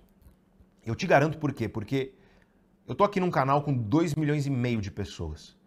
Eu tenho na Neurovox, entre alunos e membros, alunos dos nossos cursos, programas de formação e membros da Sociedade Neurovox, que é o nosso programa de ferramentas de autoconhecimento e de desenvolvimento pessoal, são 25 mil pessoas. E quando a gente conversa com essas pessoas, a gente vê muita dor. Eu te garanto. E eu sei que você pode estar num estado muito, muito, muito difícil. Mas o mero fato de você estar aqui, com internet, assistindo a essa aula, me diz que tem muita gente por aí que daria tudo para ter a vida que você tem hoje. Eu não estou dizendo com isso que você tem que. Eh, eu não gosto que esse seja o argumento, Vinhas, para, ah, então você está dizendo que está tudo bem. Não é isso. Eu só estou dizendo que, a despeito das dificuldades, nós temos sim a capacidade de ser gratos por aspectos das nossas vidas que são valiosos e, com isso, nós conseguimos olhar para os aspectos que nós não gostamos tanto e trabalhar para mudá-los, tá? É, é interessante que eu tenho certeza que você também talvez daria tudo para ter a vida que você merece, que você sabe que você pode ter, o potencial que você tem dentro de você. E é um pouco isso que eu estou fazendo aqui, tentando te mostrar isso, tá? É difícil você perceber você mesmo o seu progresso. É difícil você perceber você mesmo o seu potencial. É difícil você perceber você mesmo por si só aquilo que você tem dentro de você para realizar. E é um pouco isso que eu estou fazendo aqui ao longo dessas aulas, é te mostrando esse potencial e te dando ferramentas para você colocar isso para fora. E nesse sentido, eu gostaria de deixar claro que mesmo numa situação difícil e dura, onde você não consegue talvez enxergar motivo para gratidão, é, existe. Existe, e acho que o exemplo que eu sempre dou é o exemplo do professor Amit Sud, lá da Mayo Clinic de Nova York, que ele diz assim: Nossa, mas você foi assaltado, roubaram seu carro. O que, que você tem motivo para ser grato por uma coisa dessa? E aí ele diz: Pelo menos não era você assaltando. Ou seja, uma questão de perspectiva. A maneira como você olha para as coisas, ela governa muito do que você interpreta da realidade. Shakespeare dizia isso, né, Vinhas? Né? Nada é bom ou mal, é a mente humana que assim o torna.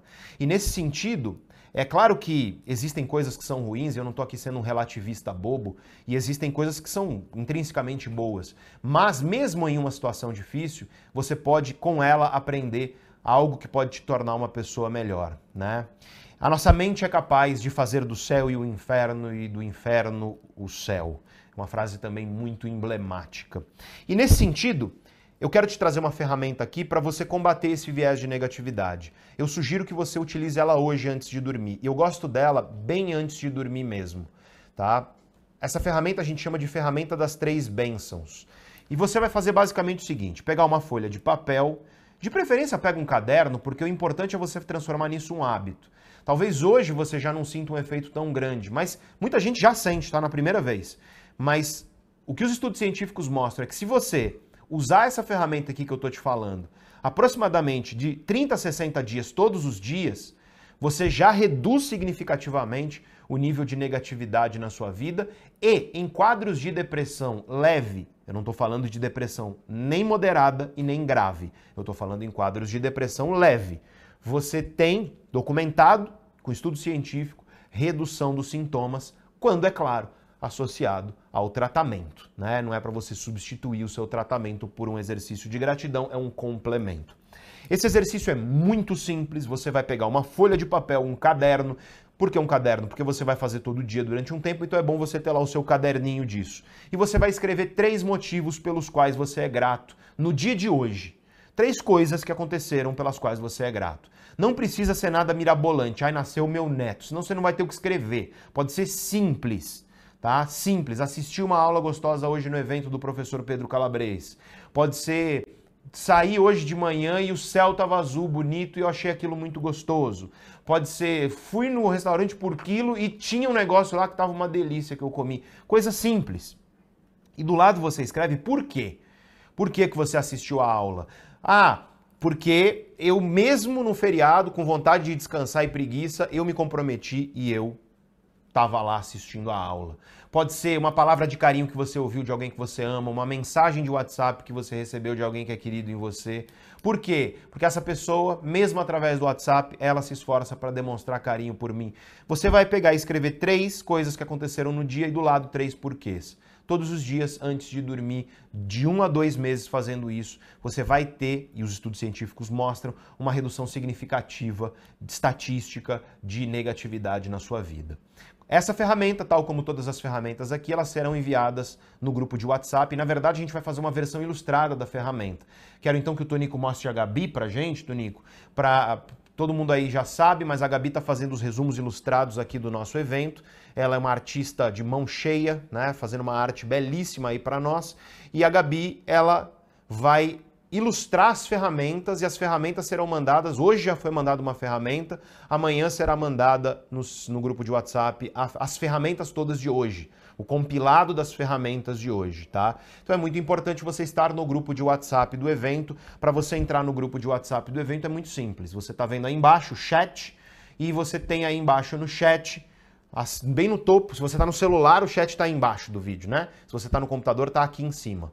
E aí você clica aí, está escrito entre no grupo de WhatsApp, bem no topo fixado, e aí você entra no grupo de WhatsApp. Se você está na TV, aponta o seu celular aqui para o QR Code e você entra no nosso grupo de WhatsApp. E aí, os resumos ilustrados gerais, eles serão enviados na semana que vem, que é o resumo ilustrado do evento efetivamente. Tá? Então é importante você entrar e você ficar lá no grupo de WhatsApp. Ai, Pedro, mas eu saí do grupo de WhatsApp. Aí você perdeu os materiais que vão no WhatsApp. Né? A condição é que você fique lá para você receber isso. Todo mundo parabenizando aqui a Gabi. A Gabi é incrível mesmo, os resumos dela são fantásticos. Eu acho que a mescla de arte com conhecimento faz com que o conhecimento fique muito mais bonito, muito mais acessível e muito mais legal, né, Vinhas? Total. Quantas pessoas a gente tem ao vivo aí, Vinhas? 29 mil. 29.109. 29 mil pessoas ao vivo é um orgulho, é uma gratidão e é um parabéns que eu dou para você que está aqui ouvindo conhecimento científico num feriado. E eu peço que você, se você puder, se você quiser, você toque no botão de dar like aí. Se a aula até agora está sendo proveitosa, manda uma chuva de cérebro aqui no chat para mim, para encher o meu coração com a energia para a gente continuar. Então já te dei a primeira ferramenta. E aí quando eu falo de, de negatividade, que foi o que a gente falou aqui, Vinhas, é muito comum as pessoas acharem que eu estou dizendo que é para você ficar pensando positivo o tempo inteiro. E não é isso. Não é isso. Porque hoje nós vivemos, eu diria, um fenômeno um tanto quanto prejudicial nas redes sociais, que é o fenômeno da positividade tóxica. Tem sido chamado de positividade tóxica. E o que, que é isso? É uma espécie de obrigação social, cultural, que tem sido disseminada pelas redes sociais, de que você esteja o tempo inteiro repleto de emoções positivas, pensando positivo. E tem muita gente que sofre porque a pessoa tá lá com pensamentos negativos e emoções negativas e ela começa a ficar tentando brigar com isso. E ela começa a tentar se obrigar a pensar positivo. E você tentar calar as suas emoções negativas pensando positivo é meio como você estar num debate com a sua esposa ou seu esposo, em vez de sentar para conversar, você ligar o som alto para você não ouvir mais o que ele está falando. Você só está agravando o problema. Essa é a questão. E, portanto, é importante você entender que as emoções têm o seu papel. E para isso a gente precisa entender, Vinhas, o que são as emoções. Vamos aqui fazer um entendimento rápido do que são emoções, e para isso eu quero que você imagine, estamos aqui, já passou o inverno, ô, ô Vinhas? Ou a gente já passou? Já estamos na primavera? Já estamos na primavera. Então, primavera chegando, vem o sol, e aí a gente resolve ir para o Rio de Janeiro. Você vai para o Rio de Janeiro, praias maravilhosas. Ah, final do mês ainda tem. Estamos em inverno ainda. Então, estamos em inverno. Aí chega a primavera. Primavera você resolve ir para a praia. Você vai para a praia, Rio de Janeiro, que é lindo, maravilhoso, terra do nosso Tonico. Ou você vai para Florianópolis, terra que eu adoro também, Santa Catarina. E aí você tá lá na praia, maravilhosa praia, linda praia. E a praia, ela tem um aspecto que eu diria que é fundamental e é muito gostoso, que é o mar. Tem gente que não gosta de entrar. Você gosta de entrar no mar quando você vai para a praia, Vinhas? Opa! E, e você, Lucas? Tem gente que não gosta. Tem gente que não gosta, tem gente que não curte. A, a Juliana gosta? Não gosta. Ju não gosta. Né? A gente está tendo aqui, tá, tá, ok o vídeo, gente? Está tendo uma intermitência aqui para mim, é só no meu retorno, Tonico? Só no meu retorno, beleza. As pessoas estão assistindo, conta para mim se a imagem está chegando bem aí para você no chat para mim, que eu preciso saber, porque o meu retorno aqui ele tá, tá tendo um mau contato, talvez. O Tonico ele é muito ninja, gente. Você não está vendo aqui, mas ele está passando aqui, ó, engatinhando, né? Porque ele tem vergonha de aparecer. Então ele está aqui engatinhando. que é para você não, não, não ver as coisas que rolam aqui no, no, nos bastidores do evento. É, parece o Rambo, sabe? Na, na nas trincheiras, assim. Né? O pessoal falou que tá ótimo. Tá tudo bem, né? A imagem tá perfeita, som tá ótimo. Maravilha, gente. Você tá na praia e a praia tem o mar. Tem gente que não gosta do mar, eu adoro o mar. E aí você tá lá numa tarde de primavera e você resolve dar um mergulho para dar aquela refrescada. Você anda até a beira da água, a água encosta no seu pé, você sente aquele geladinho, mas não é um gelado ruim, é um gelado gostoso. Você resolve entrar mais fundo, você entra, a água bate na canela, a água bate na coxa, a água bate na cintura, a água bate no pescoço. Aí você tá lá no fundo, naquela água gostosa, o céu azul, o mar azul, você resolve tirar os seus pés do fundo e nadar até o fundo. E aí você vai nadando, nadando, chega até a arrebentação, porque você sabe nadar bem, confia nas suas habilidades, e aí você tá lá, boia, olha para o céu, sorri por dentro e por fora, aquela coisa maravilhosa de estar envolto na natureza, muita emoção positiva, muita alegria, só que aí a tua visão periférica, ela pega um negócio assim, ó, sabe quando você passa uma coisa do seu lado? Aí você olha e tem um tubarão e ele tá assim, ó, embaixo de você. Igualzinho eles fazem quando eles estão preparados para atacar, né? É muito interessante o que acontece no seu cérebro quando ele detecta e interpreta tubarão. Porque imediatamente o que acontece é, suas pupilas dilatam, a sua boca seca, o seu sistema digestório inteiro muda. Sua boca seca, para de produzir saliva, que é parte do sistema digestório. O seu estômago para de produzir ácido clorídrico e para de digerir a comida. O seu intestino para de peristaltar. E aí, se você tiver com o intestino cheio, você solta. Esse é o famoso caguei de medo, porque ele existe de fato, né? E aí, se você tiver com a bexiga cheia, você solta. O teu cérebro, ele coordena glândulas no corpo para secretar certas coisas. Então, adrenalina é secretada, cortisol é secretado. No teu cérebro, vários circuitos começam a se modificar de modo que você desenvolve hiperfoco, aquilo que a gente chama de visão de túnel.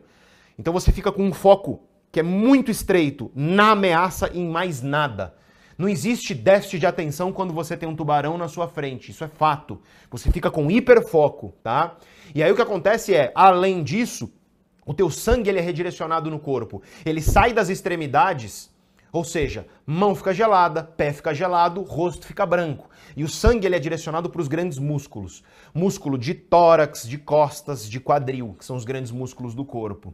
E aí o teu coração começa a aumentar a frequência, então ele bate mais rápido e ele aumenta a eficiência cardíaca, ele bate, a cada bombeada ela é mais forte, ela é mais intensa. Tua pressão arterial ela sobe consideravelmente.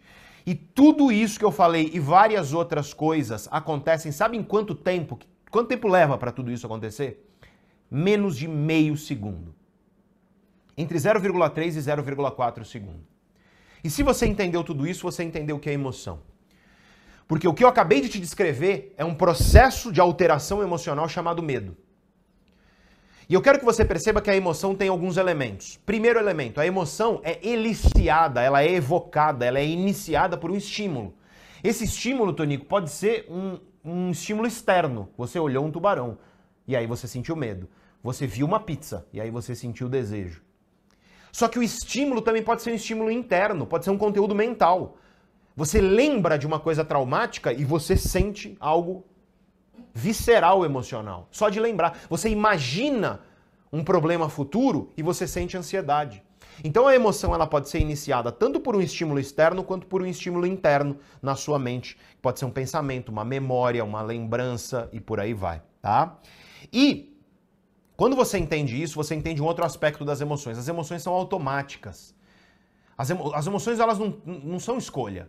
Você não tá lá na água, você vê o tubarão e aí você fala: Nossa, veja só, um tubarão. Acho que eu vou me cagar, hein? Não é assim que acontece, entendeu? Você não escolhe. Seria muito fácil você escolher aquilo que você sente, né? A galera tá rindo aqui, eu tô indo junto. Né? É, seria muito fácil. Imagina, ai, você tá apaixonado, não é correspondido. Não quero mais, pronto, desapaixonei. Olha como quão fácil seria a vida se fosse assim. Ou então você tá solteiro há muito tempo, entediado, saudade de se apaixonar. Ah, hoje eu vou me apaixonar. Pronto, me apaixonei. Não é assim que funciona.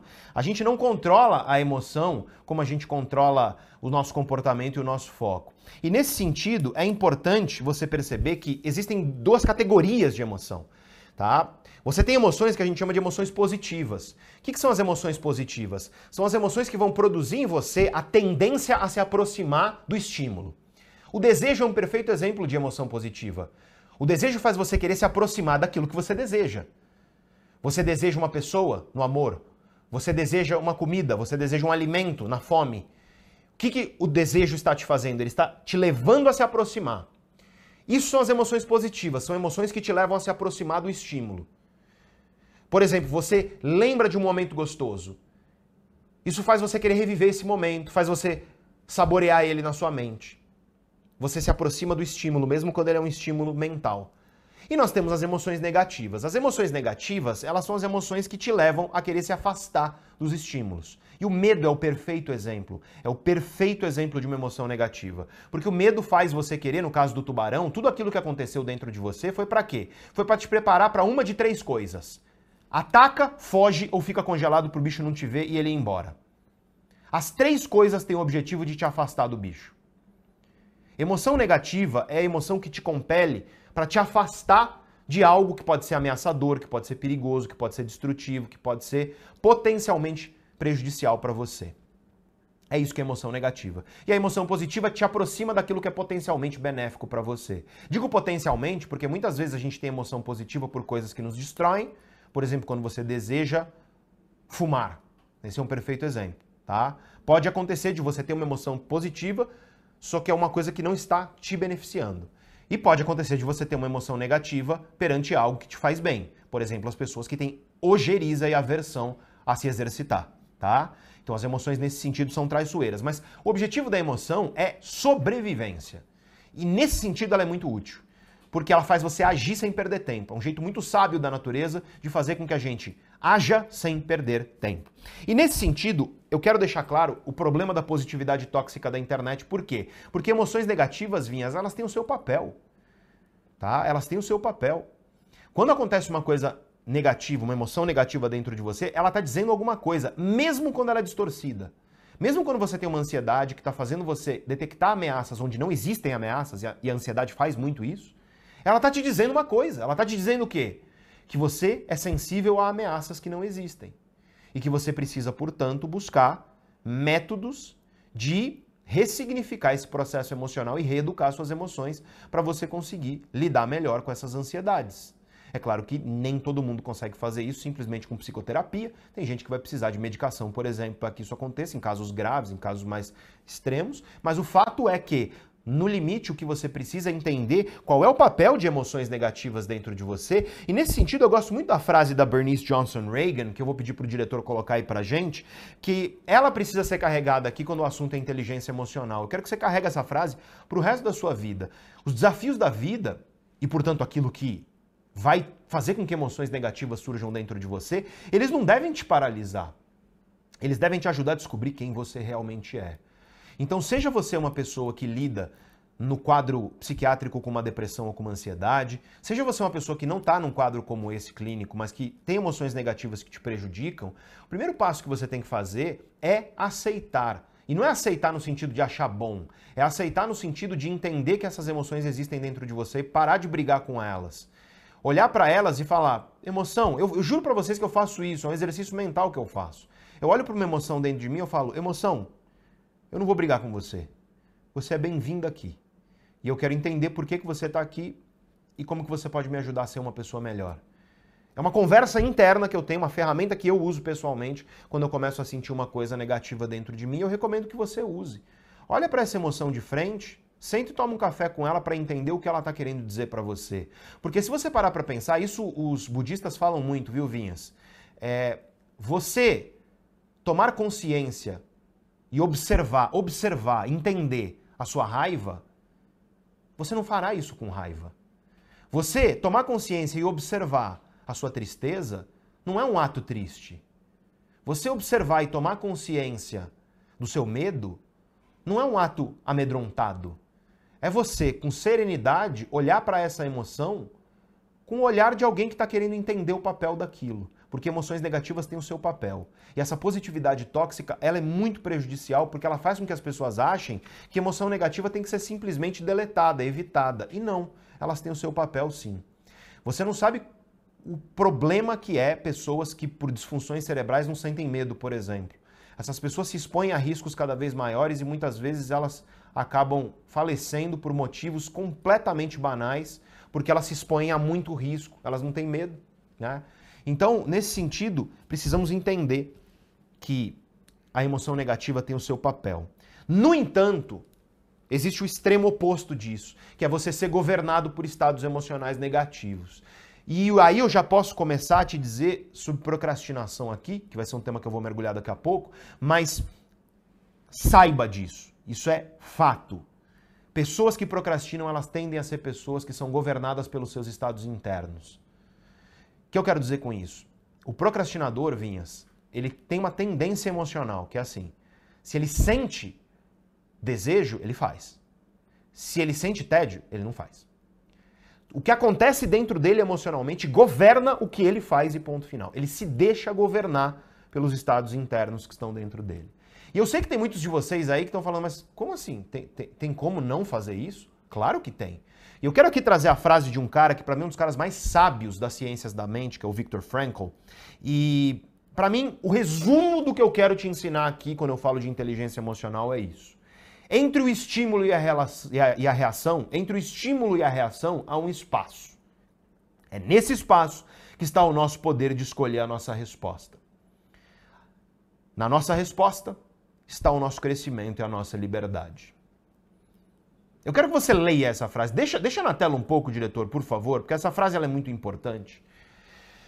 Entre o estímulo e a reação existe um espaço. Nesse espaço você escolhe a sua resposta, aquilo que você faz. Você não escolhe o que você sente, você escolhe o que você faz. Isso é importante, você nunca vai escolher o que você sente, mas você escolhe o que você faz com o que você sente. E é nessa resposta que está o espaço para o teu crescimento, para a tua liberdade. Beleza, aí você fala: Ah, Pedro, minha vida é muito difícil. Esse cara aí tá falando, mas ele não sabe como é que é a minha vida. Pois é, deixa eu te falar que o Viktor Frankl é um sobrevivente, ele foi um sobrevivente do Holocausto, de campo de concentração. Então não vem me dizer que a tua vida foi mais difícil que a desse cara, porque não foi. E esse cara é uma das mentes mais brilhantes da psicologia. E a, o cerne da mensagem dele é: mesmo em um ambiente que promove dentro de nós sensações que são muito ruins, a gente pode responder de maneiras a nos tornarmos pessoas melhores. E o que ele fez com a experiência dele, absolutamente abominável, é claro, e condenável, é claro, e difícil, é claro, mas o que ele fez foi tentar com isso se tornar um ser humano melhor e ajudar a humanidade com o que ele aprendeu. Essa é a lição do Viktor Frankl. E essa é a lição que eu quero trazer para você aqui. Pode tirar da tela, diretor, por favor. E a lição aqui é a seguinte: estímulo. Aconteceu uma coisa que você não esperava, que você não queria, ou veio um pensamento ruim, ou você lembrou de uma coisa negativa. Esse é o estímulo. Tá? E aí você vai sentir coisas, porque a emoção é rápida, ela é automática. Só que existe uma janela entre o estímulo e a reação, e a resposta. E é nessa janela que está a tua liberdade. E você quer saber o que é uma pessoa emocionalmente imatura? Você quer saber o que é uma pessoa que eu chamo de emocionalmente ignorante? É uma pessoa que a janela dela é estreita, sabe, Vinhas? É assim, ó. Uma frestinha assim. E aí acontece uma coisa, o estímulo, e já vem a reação. A pessoa blá, reage. Entendeu? E é isso que você tem que exercitar na sua vida. Você tem que pegar essa frestinha e você tem que aumentar. Você tem que aumentar o espaço entre o estímulo e a reação dentro de você. Como? Lembrando em primeiro lugar, aconteceu uma coisa negativa, você vai, opa, oi emoção, tá acontecendo? Não vou reagir. Vamos entender. Respira. Respirar é a melhor coisa que você faz. Fica um a três minutos respirando fundo. De modo que o tempo que você puxa o ar, inspira, ele tem que ser menor do que o tempo que você solta. Essa é a regra para um exercício simples de respiração. Quando surge uma emoção negativa, você cria o hábito de ser um gatilho para você parar e respirar. E você vai ficar um a três minutos respirando fundo, de modo que puxar o ar é menor o tempo do que soltar. Então você puxa, não precisa ser muito rápido, mas você puxa e solta devagar, mais devagar do que você puxou. Isso é super importante porque isso vai te acalmar. A gente sabe que isso gera um processo que acalma. E aí, a partir daí, você vai começar a regular a sua resposta. Porque você não escolhe o que você sente. Você está no trânsito, alguém te fecha, você fica bravo. Mas você escolhe se você vai emparelhar o carro do lado do cara, abrir o vidro e começar uma discussão que pode gerar uma briga, como tem acontecido das pessoas literalmente tirando a vida de umas das outras aí por causa de briga desse tipo, Vinhas. Ou você pode escolher colocar uma música tranquila, seguir sua vida e pensar, cara, eu não vou deixar que um barbeiro desse destrua o meu dia, acabe com o meu dia. Você escolhe nessa janela e você precisa aumentar essa janela. Quanto mais você exercita isso, maior fica essa janela entre estímulo e resposta dentro de você. E aí eu quero te dar uma ferramenta para isso. É uma ferramenta que eu te chamo de diário de emoções tá? Que é basicamente o seguinte: é você, quando sentir alguma coisa, e gente, a melhor coisa é na hora você escrever. Sentiu, já escreve. Escrever, eu quero repetir o que eu falei ontem, é uma das ferramentas mais poderosas que existem para você desemaranhar dentro da tua cabeça pensamentos e sentimentos caóticos, tá? Você vai escrever três coisas quando você sentir alguma coisa. Número um, o que eu tô sentindo? Mas eu quero que sabe que você descreva? Aperto no peito, minha boca tá seca. Tô sentindo um embrulho no estômago. Tô sentindo meus músculos contraídos. É literalmente você descrever a sensação. Se você tem algo que você não sabe explicar, eu tô sentindo um negócio dentro de mim que eu não sei explicar direito. Você vai escrever. Descreve. Número um, descreve o que você está sentindo. Número dois, dá um nome para essa emoção. Dá um nome. É medo? É frustração? Se você não souber precisamente, hipótese, acho que é frustração. Acho que é medo. Mas dê um nome. É muito importante você nomear a emoção. Isso é uma coisa que pais precisam fazer, Vinhas. Porque, por exemplo, tá com o filho no supermercado, o filho começa a chorar. O que, que o pai faz? Fica com vergonha. Ou seja, não sabe lidar com as próprias emoções. Aí quer calar a boca, ah, cala a boca, então tira, ou então esconde, por aí vai. Quando teu filho tá no supermercado e ele chora, porque ele tá fazendo alguma coisa que, enfim, ele quer alguma coisa você não dá e por aí vai, é um ótimo momento para você abaixar, joelha, olhar com o olhar dele e pergunta para ele o que, que você está sentindo. Me, me, explica o que, que você está sentindo.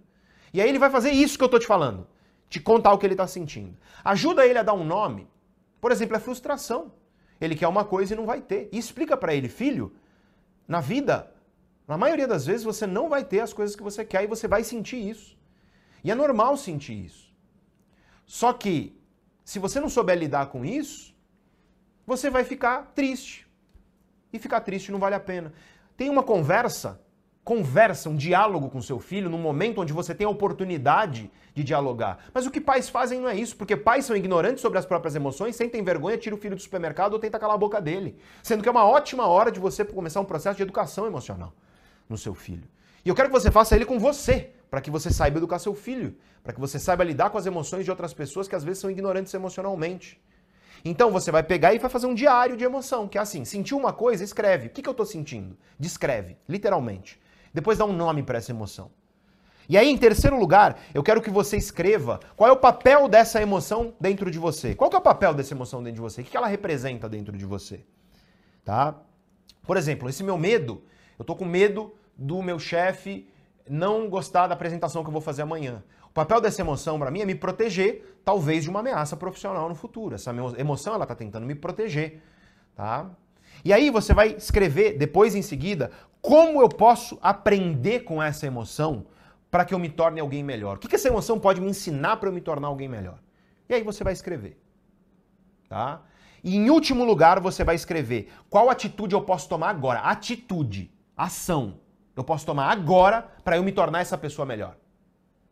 Cinco passos, portanto, eu quero repetir para você. Lembre-se, a gente vai mandar ilustrado, lindo pela Gabi, no grupo de WhatsApp amanhã, as ferramentas de hoje, tá?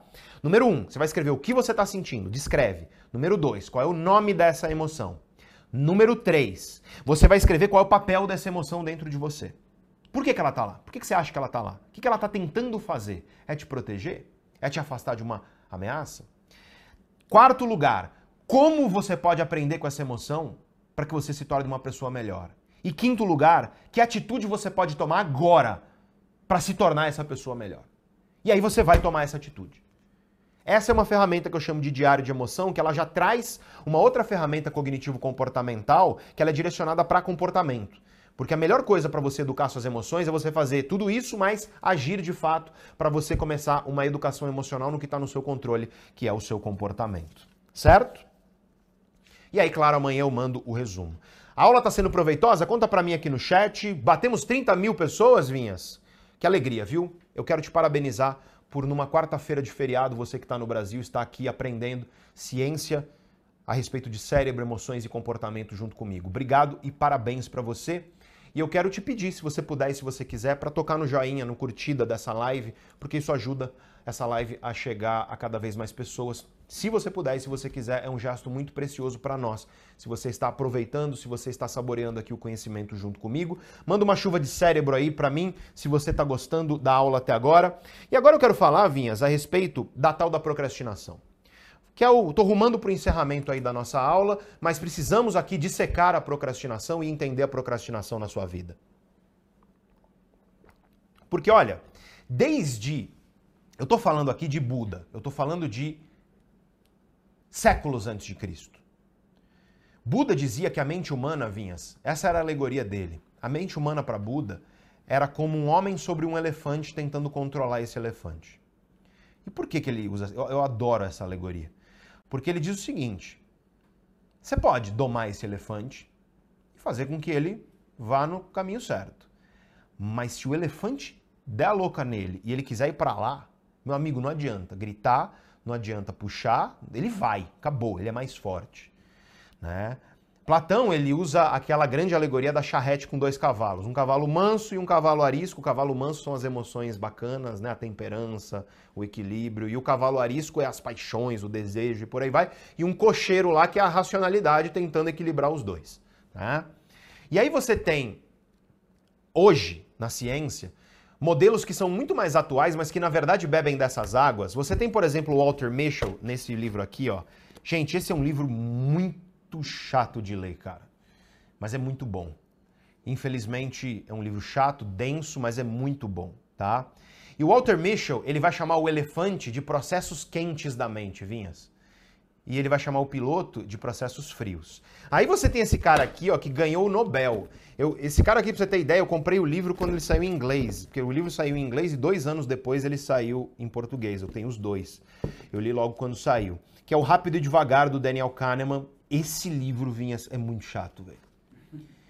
Eu falo para as pessoas, as pessoas dão risada, assim, o Kahneman, ele ganhou o Nobel. Eu não tô falando de um, só um professorzinho, né? O cara é um, uma, uma das mentes mais brilhantes da psicologia mas o livro é chato. Não tem quem eu fale, lê, aí a pessoa lê, vai ler, Pedro, é chato, velho. É, né? Mas é a vida, é igual brócolis, é né? um negócio que é meio chato, mas faz bem, né? Então é tudo uma questão de escolha. É... E aí o Rápido e Devagar, o Kahneman no Rápido e Devagar, ele vai falar de sistema 1 e sistema 2. Sistema 1 é o elefante, sistema 2 é o piloto. Na real, o que, que eles estão falando? Eles estão falando de processos do ponto de vista do cérebro, porque aqui você tem o cérebro inteiro, Imagina que eu cortei o seu cérebro numa faixa que a gente chama de medial, sagital. Então eu estou te olhando aqui de lado, tá? Estou olhando de lado. E você tem, imagina que o olho está aqui, ó. O olho está aqui, né? Então você tem aqui tua cabeça cortada no meio. E aí você tem aqui o córtex pré-frontal, a parte frontal do cérebro. E você tem aqui a tua nuca, tá? A nuca fica aqui atrás. Então é isso. Beleza. Quanto mais fundo você vai pro teu cérebro, e eu tô sendo um tanto quanto grosseiro aqui, tá? Eu sei que se tiver neuroanatomista aí, o cara vai jogar um sapato na tela. Tô simplificando, quero deixar isso claro. Mas quanto mais profundo você vai pro seu cérebro, mais primitivas tendem a ser as áreas, os circuitos, as estruturas. Não é uma regra universal, mas em geral, de maneira geral, é. Isso significa que existem processos que são originários nas profundezas e que das profundezas, do ponto de vista de circuito, eles se alastram para o topo. A gente chama esses processos, e o termo, eu falo em inglês por quê? Porque na literatura científica é assim, inclusive nos livros em português eles são usados ainda com inglês. Né? Tem termos que eles mantêm o inglês, né, Vinhas? Porque não tem muito como traduzir. A gente chama de processos bottom-up, que é do fundo para o topo. Né, do fundo para cima.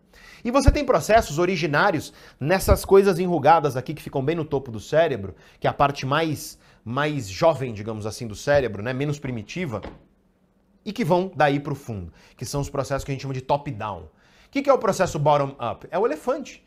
Emoções, por exemplo, processos afetivos, tá? são um perfeito exemplo de um processo que é bottom-up, que é um processo que se origina nas profundezas primitivas do cérebro. Você tem, vai, vamos dar outro exemplo aqui. É, você tem processos reflexos, por exemplo, processos que são muito automáticos, né? É, salivar quando você vê um alimento que é interessante. Esse é outro exemplo de um processo que ele é bottom-up. E você tem os processos que são top-down. Processo top-down é o quê? É o piloto tentando controlar o elefante. É o quê? Você, por exemplo, olhar uma sobremesa e falar: não, vou comer brócolis hoje. Não, hoje eu vou de, de salada. Esse é um processo que a gente chama de top-down. E por que eu estou te explicando isso? Para você entender que a mente humana é dividida. E isso não é uma novidade, tá? Buda sabia. Você encontra, inclusive, na Bíblia registros que descrevem esse tipo de coisa. Todos os livros sagrados, aliás, tá? Você encontra essa descrição da mente dividida. De nós temos, parece que uma, uma, uma, briga dentro de nós. E hoje a ciência entende que existem processos diferentes e o Kahneman vai chamar de sistema 1, processos que são muito rápidos e automáticos, emoções, desejos e por aí vai. Sistema 2, processos mais lentos, processos mais frios, para usar o termo do Walter Mischel versus processos quentes, que são os processos mais automáticos e velozes. E a questão aqui é que emoções são muito rápidas, processos desse tipo são muito velozes e eles são largamente automáticos. E nesse sentido, Aristóteles disse que o ser humano é um animal racional. Eu quero questionar isso um pouco aqui com você, porque assim, eu quero te mostrar, eu quero pedir para o diretor colocar a foto do Clock aí para a gente ver. É, eu quero te apresentar o clock. O clock é um despertador. E eu não sei se você está vendo, mas ele tem o que nele? Rodas. Sabe por quê? Porque quando toca o despertador, ele sai correndo. E, portanto, você tem que levantar para encontrar ele quando ele sai correndo, né? Eu quero que você imagine o sujeito de cueca de manhã correndo atrás para tentar pegar um despertador. E aí eu quero que você imagine que vem um marciano, vem um ET, e ele vê o maluco correndo atrás de um despertador. E aí fala: é racional esse bicho? difícil achar, né, que o cara vai achar que você é racional. Mas o que eu quero te dizer é, o ser humano pode ser racional? Pode, de fato, nós temos essa capacidade. Mas nós somos governados por processos emocionais em grande parte do tempo e a gente tem uma briga dentro de nós. E a procrastinação é a manifestação dessa briga entre processos que são rápido, acelerado, elefante, quente, sistema 1, se você quiser, escolha o termo versus processos frios, racionais, processos mais lógicos, lentos e por aí vai. E nesse sentido, gente, eu quero te falar agora, eu quero dissecar para você os elementos da procrastinação. Se você atacar esses elementos, identificar quais estão na tua vida, e se você fizer o que eu tô te falando aqui, você consegue eliminar a procrastinação da sua vida. É claro que não vai ser fácil nem gostoso, mas eu tô te dizendo aqui como é que você pode fazer. Eu quero que o diretor coloque na tela para mim os elementos da procrastinação que eu quero trabalhar aqui com você. Vamos falar do primeiro elemento da procrastinação, que são seus estados internos, que é aquilo que eu já havia falado. A grande questão aqui é que nós temos um sistema no nosso cérebro chamado córtico mesolímbico dopaminérgico, que ele vai governar três coisas juntas. Ele vai governar a energia, a disposição que você tem para fazer as coisas, o foco que você. Pode deixar na tela, por favor, o diretor. É, o foco que você vai dedicar a determinada coisa e movimento. É muito doido isso que as pessoas não sabem, Vinhas. Porque a gente fala, pô, vias córtico-mesolímbicas dopaminérgicas. O cara tá falando da tal da dopamina aí. Todo mundo sabe que a dopamina tá ligada aí com a questão de ter energia para fazer as coisas, recompensa e tudo mais. O que tem a ver com movimento? Quimicamente, não sei se você sabe, mas quimicamente, a adrenalina, ela é feita de dopamina. É uma cadeia de processo químico que começa num aminoácido chamado L-tirosina, isso vira dopamina e dopamina vira adrenalina. E adrenalina é um hormônio que está associado a quê, Vinhas? Todo mundo fala, ah, é o estresse e tudo mais, né? adrenalina está associada a movimento, a alerta, estados de alerta. É claro que no extremo é o estado estressado e por aí vai. E já viu pessoa estressada como é que ela fica? Fica agitada, se mexe, treme, por aí vai. Porque a adrenalina está diretamente ligada ao movimento. E as três coisas estão intimamente ligadas. Os teus estados internos, eles variam dentro de um espectro. Então é um espectro, não é preto ou branco, tá? É grau. No extremo você tem a apatia, onde você tem baixíssima energia, dificuldade enorme de focar e zero vontade de se mexer. E percebe que essas coisas andam juntas, Vinhas? Ou você tem o outro extremo, que é o estado de alerta extremo, que é o estado de ansiedade, onde você acaba tendo um gasto de energia que é excessivo, no fim das contas, é excesso de energia quando você está muito estressado. Você fica agitado demais, é tanta energia que você não consegue focar também e você fica com o teu movimento descoordenado, é excesso de tudo. Qual que é o terreno intermediário? É quando você tem disposição para estar tá fazendo as coisas, consegue focar de acordo com aquilo que você precisa fazer e você tem o ímpeto de se mexer. E, portanto, o primeiro elemento da procrastinação é esse é quando você está em um dos extremos. Quando você está apático, sem energia, sem capacidade de foco, sem desejo de mexer, de fazer as coisas, ou quando você está no outro extremo, ansiosíssimo e por conta da ansiedade, do alerta extremo, você também paralisa. Você fica com um gasto excessivo de energia que já percebeu isso, Vinhas? Está muito ansioso, logo depois o que acontece? Vem um crash, você derruba. Parece que, nossa, o mundo desaba. Por quê? Exatamente. É o rebote que você tem logo depois. A gente chama de crash isso mesmo, a queda. Você perde a capacidade de foco porque você está no estado de alerta extremo e você tem um movimento descoordenado e excessivo. Nos dois casos, o que, que você quer para você parar de procrastinar? Você quer sair do extremo e ir para o meio. Você precisa, ou se você está apático, ter mais energia e disposição para conseguir focar e desejo de se movimentar, ou se você está lá no estado extremo de alerta, reduzir essa ansiedade para quê? Para que você tenha um nível de energia saudável, consiga focar e o teu movimento ele seja coordenado e de acordo com fazer aquilo que precisa ser feito. E aí você fala, Pedro, como é que eu faço isso? E eu te digo, é o que todo mundo sabe no fundo, mas ninguém quer ouvir, Vinhas. Que é, número um, você precisa dormir bem e por tempo suficiente. Pedro, quanto tempo suficiente para um adulto, de acordo com a ciência? 7 a 9 horas em média por dia. Nossa, mas é muito. Não, não é muito. É o que é necessário. Pessoas que dormem menos de 7 horas consistentemente, elas têm risco maior para todo problema de saúde que você pode imaginar. Eu estou falando aqui de adultos de 18 a 65 anos de idade, tá? Depois dos 65 diminui um pouco a necessidade de sono, mas até os 65 anos é essa a recomendação científica atual. Quem dorme menos do que 7 horas consistentemente tem maior risco de câncer, tem maior risco de problemas imunológicos, fica gripado mais, fica pega infecções mais. Tem problemas de humor e de oscilação de humor. Tem problemas de foco. Tem maior risco de Alzheimer. Tem maior risco de Parkinson. Tem maior risco de demência vascular. Tem maior risco de demência frontotemporal. Tem maior risco de depressão. Tem maior risco de ansiedade. E eu poderia continuar. Maior risco de infarto do miocárdio, de problemas cardiovasculares. Cara, dormir mal por tempo insuficiente e, e ou por tempo insuficiente é uma das piores coisas que você faz para sua saúde. Pessoas que dormem mal e ou por tempo insuficiente tendem a procrastinar, ou porque ficam apáticas ou porque isso gera ansiedade nelas. Elas vão para os dois extremos. Você precisa dormir bem por tempo suficiente e no domingo, na aula de 10 horas da manhã de domingo, eu vou te falar técnicas para você melhorar o seu sono. Por isso que a aula de domingo é mais importante. Primeiro pilar então para você regular o teu estado interno sono de qualidade por tempo suficiente. E de qualidade é importante, porque tem gente que dorme 10 horas e acorda exausto, Vinhas. Então a qualidade do sono da pessoa está ruim. E eu no domingo vou ensinar técnicas para melhorar tanto a qualidade quanto a quantidade do sono na sua vida. Segundo pilar para você melhorar seus estados internos, alimentação.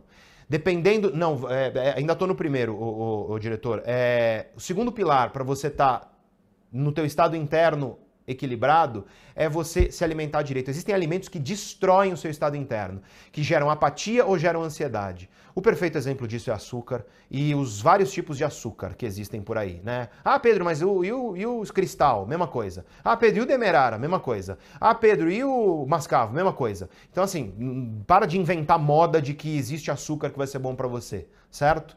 A ciência sobre isso é muito clara, é uma das piores coisas que existem que você pode colocar dentro do teu sistema biológico que a gente chama de corpo. Tá? Eu vou falar sobre alimentação no domingo. No domingo eu vou falar sobre dicas básicas de alimentação para que você tenha um estado interno equilibrado e não procrastine por causa disso. E o terceiro pilar para o teu estado interno ficar equilibrado é qual que é? O que eu falei sobre dopamina? Dopamina é aquilo que permite que haja adrenalina. Então, o estado de estar focado com energia e disposição, ele tem tudo a ver com movimento. E aí vem o pilar da atividade física. Pessoas sedentárias tendem a ser procrastinadoras. E uma das melhores coisas que você pode fazer é se movimentar logo no começo do dia. Se você puder fazer sua atividade física mesmo, academia, etc., no começo do dia, é ótimo. Se você é procrastinador, vai te ajudar muito. Mas não precisa necessariamente ser academia. Pode ser simplesmente fazer um alongamento, pode ser fazer uns polichinelo, pode ser coisa simples, tá? Que faça o seu corpo se mexer, porque o mero ato do seu corpo se mexer vai fazer com que você já entre num processo de ganho de potência para que você equilibre o seu estado interno. E o último, último pilar para você equilibrar o seu estado interno é reduzir o estresse. Eu sei que isso é difícil, mas não adianta, cara. Se você vive num mundo onde você está sendo sobrecarregado, teu corpo é uma máquina. Não adianta você ficar sobrecarregando uma máquina porque uma hora ela pifa. Não adianta, você sabe disso. Se você falar no teu carro e você sobrecarrega o teu carro, ele pifa, o motor vai fundir, vai queimar, então adianta. Você precisa cuidar do seu corpo e tentar moderar os níveis de estresse que você tem, tem chegando em você. Aí você fala, Pedro, mas isso é muito difícil. Eu sei. Se você tem dificuldade de moderar o estresse, você precisa aumentar a resistência do seu corpo ao estresse. E como é que você faz isso? Sono, atividade física e alimentação. As três coisas. E eu vou te dar dicas sobre tudo isso no domingo 10 horas da manhã na nossa última aula, na nossa quarta aula. Hoje é só introdução sobre esse tema, no domingo eu vou aprofundar com ferramentas efetivamente. Vamos agora, diretor, agora sim para o segundo elemento da procrastinação, que é o grau de estímulo e de recompensa daquilo que você está fazendo. A grande questão é, sabe quando você não procrastina? Quando o grau de estímulo e de recompensa daquilo que você vai fazer é suficiente para te deixar engajado. Qual é o problema disso hoje em dia? A gente está rodeado de coisas cujo grau de estímulo e de recompensa é instantâneo e muito intenso. É abrir o teu celular para ter notificação. É abrir a rede social para você ter um prazerzinho lá que você sente. E portanto, a gente vive numa sociedade que é hiperestimulante. Você pede um hambúrguer que é, sabe, 1.500 calorias num negócio que pesa 200 gramas. É muito estímulo. E aí, é claro, o teu cérebro ele é sábio. O que, que ele vai fazer? Ele vai se adaptar. Quando vem muito estímulo, o cérebro se autorregula. O processo que a gente chama de downregulation, né, do sistema dopaminérgico. Resultado, você para de sentir engajado com estímulos saudáveis e normais. E é por isso que você que come muito junk food não consegue ter prazer com salada, com berinjela, com brócolis. É por isso que você que vive consumindo filme adulto na internet não consegue ter prazer numa relação sexual saudável e normal. É por isso que você que vive, sei lá, velho, você vive no videogame, na série da Netflix e não sei o que mais, não consegue ter prazer ao sentar e ler um livro. Eu te garanto que se você se obrigar ao tédio, sabe, imagina que eu te boto num quarto onde só tem paredes brancas, uma cama, um livro e uma cadeira. Você vai ficar lá uma semana. O que, que você vai fazer nesse quarto? Aí você fala, ah, eu vou dormir. Beleza, você vai ficar dormindo dois dias. Chega uma hora, você vai encher o saco de dormir. Você vai começar a se exercitar, você vai começar a se mexer. Para quê? Porque se mexer é estimulante. Só que quando você tem Netflix, celular. Quando você tem essas coisas, se mexer é muito menos legal. Aí você vai fazer coisas que são mais estimulantes. Aí vai chegar uma hora que você vai falar, pô, que saco, não tenho o que fazer. Você vai pegar o livro. O livro vai ser um tesão para você. Porque você gerou tédio no ambiente ao seu redor. Num ambiente que é hiperestimulante como o nosso, nós temos que conscientemente gerar o tédio. Tirar esses hiperestímulos de perto para que a gente comece a voltar a ter tesão mesmo nas coisas que, de fato, podem trazer recompensa. Só que quando você fica colocando hiperestímulo, teu cérebro vai se regular para se adaptar. E aí um livro nunca vai ser tão interessante quanto você assistir série da Netflix. Experimenta ficar uma semana sem rede social, sem assistir filme adulto na internet, sem comer açúcar e junk food e por aí vai sem comer coisas que são extremamente prazerosas, sem assistir série, cria um ambiente de tédio e você vai ver quão mais gostoso vai ser você ler um livro. Vai ser muito mais gostoso. Tá? O ambiente atualmente é um ambiente que está adoecendo o nosso cérebro e esse é o segundo elemento da procrastinação. Terceiro elemento da procrastinação tem a relação com a autoeficácia e a expectativa. O que é autoeficácia? É quanto você acredita que você é capaz de realizar aquilo que você está procrastinando. Porque o procrastinador, muitas vezes, ele sente que ele não tem plena capacidade para fazer aquilo. Ou que vai ser muito difícil. E aí ele tem a expectativa de que vai ser uma coisa complicada, que ele não tenha capacidade. E aí vem um outro problema de procrastinação, Vinhas, que é o seguinte: gente que tem autoconfiança baixa. Gente que tem autoconfiança baixa tem uma autoeficácia baixa, não acha que vai ser capaz e aí procrastina. Esse é um outro tipo de procrastinador. Você precisa, portanto, desenvolver a sua autoconfiança. Como é que você desenvolve a autoconfiança? Você assiste a aula de amanhã que eu vou te dar uma ferramenta para você desenvolver sua autoconfiança. Eu não vou falar disso aqui porque eu precisaria me estender muito, já estamos numa aula muito longa aqui. Mas desenvolvendo a sua autoconfiança, você consegue ter mais autoeficácia, ter mais a consciência de que você consegue realizar as coisas e você vai procrastinar menos. Esse é o terceiro elemento da procrastinação. O quarto elemento da procrastinação tem relação com desejo, valor e significado. O que, que você vai fazer? Quanto que você deseja fazer aquilo? Qual é o valor daquilo para a sua vida de fato e qual é o significado? Lembra que eu falei ontem que existe uma diferença de ah, eu quero ter o abdômen trincado. Isso é muito raso, é muito superficial, o valor disso é muito baixo. É diferente de você falar assim, eu quero ser uma pessoa saudável através das minhas escolhas. E através das minhas escolhas eu quero olhar no espelho e admirar a beleza do meu corpo, não só pela estética, mas pelas minhas escolhas que me tornaram um ser humano que vive na plena potência do que seu corpo pode entregar. Viu só? Olha a diferença disso e, ah, eu quero perder 5 quilos. Quando você tem propósito, significado, visão daquilo que você quer, do porquê aquilo que você quer e de qual é o valor disso na minha vida, cara, isso vai mudar a sua perspectiva e vai fazer com que você procrastine menos. E se você quer entender mais sobre isso, você tem que assistir a aula 1, onde eu falei sobre desenvolvimento de projeto de vida. E aí nós temos o quinto elemento da procrastinação, e esse é grave nos dias de hoje, que é atrito e impulsividade. Porque é o seguinte, quanto maior for o atrito, a dificuldade para fazer uma coisa, mais você procrastina. E quanto maior, mais fácil for você impulsivamente fazer outra coisa, mais você procrastina. Quanto maior for a probabilidade que a tua impulsividade te leve para outra coisa, mais você vai procrastinar. E aí eu te pergunto, quando você está tentando fazer uma coisa, quantas tentações você tem no teu ambiente? Quando você está tentando comer a salada, será que você não está guardando chocolate ali, que é só abrir o armário e pegar? Será que você não está mantendo lá o aplicativo que faz você ficar pedindo fast food? Que tal apagar esse aplicativo para criar um pouco de atrito? Né? Aí o atrito vai ser o quê? Vai ser a tentação. Você tem que criar atrito para tentação, em vez de criar atrito para aquilo que é bom. E não só isso, você tem que reduzir a probabilidade que você seja impulsivo. E a melhor coisa para isso é tirar distração, é tirar tentação de perto de você, é viver num ambiente que é organizado, é o ambiente, e isso envolve pessoas. Eu vou falar muito sobre isso, Vinhas, não só na manhã, mas especialmente na aula de domingo. As pessoas ao seu redor determinam em grande medida o grau que você vai ter de tentações que vão te fazer ser uma pessoa que não é a pessoa que você deseja ser. O ambiente social é muito importante. E, portanto, temos aí o quinto elemento da procrastinação, que é quanto mais atrito for fazer o que é certo, mais você vai fazer o que é errado. E quanto mais fácil for a impulsividade para você fazer aquilo que é errado, mais você vai procrastinar. E você, que é impulsivo e está aí me ouvindo, sabe disso. Você que é uma pessoa impulsiva, você que é governado pelos desejos, bateu o desejo você não consegue. Você vai lá, come o chocolate inteiro, devora tudo que é doce que tem na sua casa. Você não pode ter tentação na sua casa. Você não pode ter tentação ao seu alcance. Celular tá ali perto de você, tira de perto de você. Esconde no armário de panela, dentro da panela de pressão lá no fundo. Faz com que haja atrito para fazer o que é errado. Você tem que criar atrito para fazer o que é errado, porque senão o atrito vai fazer, vai ser fazer o que é certo. Quando o celular tá ali do seu lado, o atrito é ler um livro. Porque ler o livro, pô, eu tenho que abrir, eu tenho que sentar, eu tenho que focar. É muito fácil pegar o celular. Então cria atrito para pegar no celular. Esconde o celular. Se você tem um apartamento grande, esconde num quarto lá longe de você. Faz com que seja difícil chegar nele. Cria dificuldade para fazer o que é errado. Cria atrito, porque senão o atrito vai ser para fazer aquilo que é certo. Isso é importante. E se você é impulsivo, tira tentações, tira distrações de perto de você.